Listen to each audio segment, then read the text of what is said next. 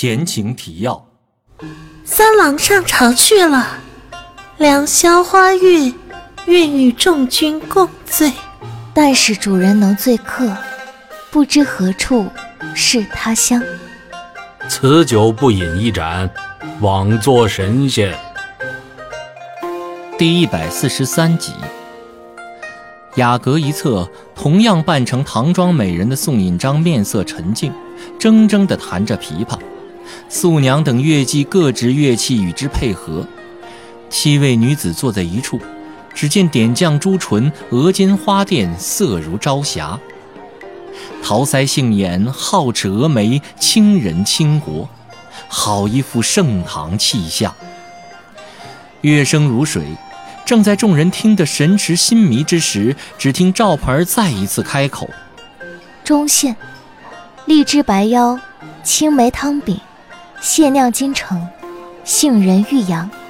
良久，林三思放下珠筷，回味无穷的长叹一声：“人生极乐不过如此，这花月宴真是值啊！”何须此叹？且观云外红尘。赵盼儿的嗓音飘渺温柔，令在场众人恍惚中只觉身处瑶池琼林。顺着赵盼儿的目光，只见窗外夜空之中，数道烟花划破天际，一时间火树银花，美不胜收。参宴众人在窗外观看焰火，如在梦中。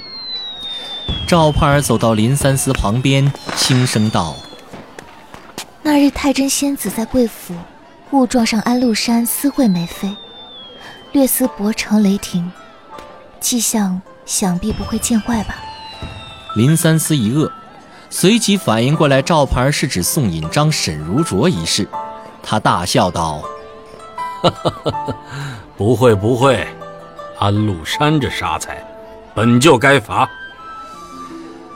那日收到花月间，他便觉赵盘姐妹还算懂事，知道借着全城知名的宴席向他赔罪。如今赵盼儿又用着半真半假的细语亲来致歉，素来附庸风雅的他只觉面上光彩之极。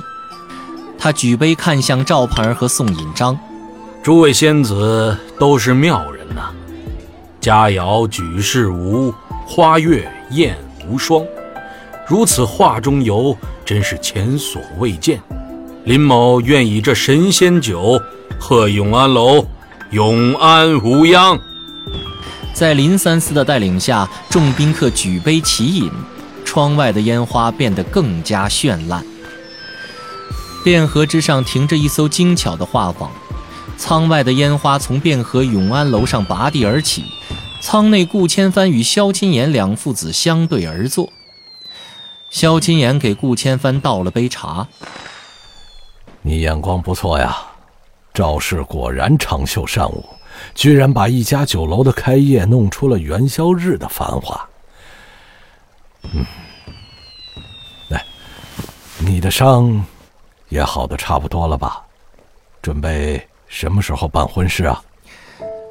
茶香入鼻，顾千帆立刻便闻出，这是萧金岩所监造的贡茶龙凤小团。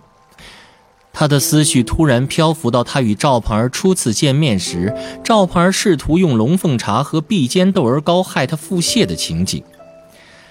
只是如今，茶犹在，人已非。然而，他只是尽可能的平静的说道：“我和他很久没见面了。怎么了？难道你们？”萧金岩微微扬眉。顾千帆双睫微颤，不发一言。见顾千帆不答，萧金岩复又笑道：“ 吵架了，这有什么害臊的？少年情侣，哪有不起争执的呀？但是，听爹这个过来人一句劝，不管有什么误会，总归要当面说清楚的好。有时候啊。”等待和猜测，反而比争执来得更伤人。我和你娘就是如此啊。说到这儿，萧青岩不禁叹息一声。顾千帆心中一动，但仍冷冷道：“不必了。”好，我也不多问。往后还是多安排你见些淑女裁员吧。哎，放心，我绝不干涉你的选择，只是为你多创造一些机会。你当然不会干涉，只是出现在我面前的只能是你看中的名门世家而已。顾千帆淡淡道。萧青言闻言一滞，顾千帆语声中不带一丝感情。我不敢见他的原因，你心知肚明。因为任何一个女人，都不能愿意嫁给自己杀父仇人的儿子。肖相公又何必那么情真意切的劝导我呢？是你以为这样我就不会生疑了？还是每个人在你眼中？都只是棋子而已。萧青言没想到顾千帆已经知道了，眼神中闪过了一丝尴尬。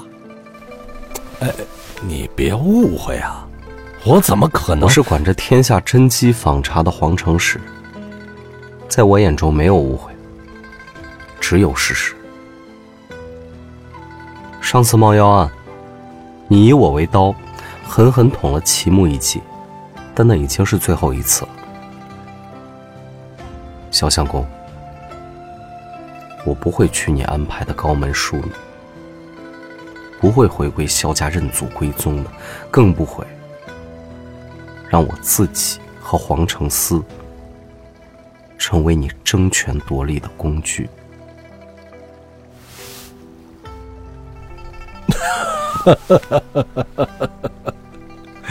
为什么？难道我没有助你升官，让你实现你一直以来为你娘迁墓的愿望？难道你的身体里 流的不是我的血？难道你用你自己手中的权柄帮一帮自己的亲生父亲都不可以？不可以，因为黄承思是国之鹰犬，民之爪牙。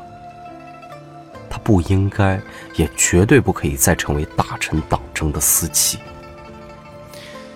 萧金言闻言一怔，若他知道“国之鹰犬，民之爪牙”是赵盼儿对黄承思的定义，他脸上的表情只会更精彩。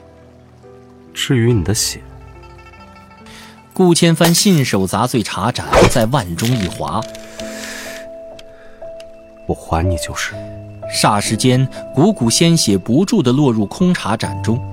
萧青言大惊，上前欲捉住顾千帆的手腕：“你可别犯傻！”不必惊慌，我并非寻死。听说人一身的血有十盏，我在画舫替你挨了刺客一剑，失去两盏。发现你设计构陷帕尔父亲之事呕血，又失两盏。如今再还你一盏，父子情缘就此勾销。这千帆，萧青言看着碧血涓涓落下，又是震撼又是痛心。不必担心我，担心你自己吧。你今天约我到此，不就是为了担心齐木此番不惜毁掉他最在意的清流气节，也要回归东京？一定是必有所图吗？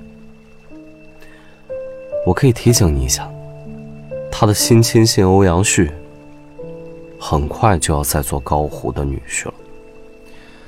说话间，一盏血滴满，脸色苍白的顾千帆飞快地点了自己的穴道。将那盏血推到萧青岩面前，请。顾千帆语气平淡的，仿佛那只是碗寻常的茶水，也不管萧青言作何回应，整了整衣袖，随后便起身离去。顾千帆上岸时，永安楼的烟火正到盛处，一直候在码头的孔武连忙跟了上来。见顾千帆眼色微动，孔武便明白他是想知道赵盼儿那边的情况，但又开不了口。孔武隐晦的说道：“呃，永安楼晨练那一边一切都好。”顾千帆点点头。突然间，他眼前一阵发黑，踉跄了几步，重重的撞在了码头的围栏上，险些跌倒，幸而被孔武眼疾手快的扶住。孔武这才发现顾千帆腕上有伤，显然是因为失血过多才行走不稳。孔武实在看不下去了。头儿，属下也多一句嘴吧。不管怎么样，你都得去见一回赵娘子，否则你和她都会一辈子后悔的。顾千帆有些恍惚，良久，他方低声道：“好。”孔武没想到顾千帆会一口答应，懵了。顾千帆却自顾自往前走，喃喃道：“他虽然满口谎言。”但至少有一点提醒的对，误会还是得当面说清楚的好。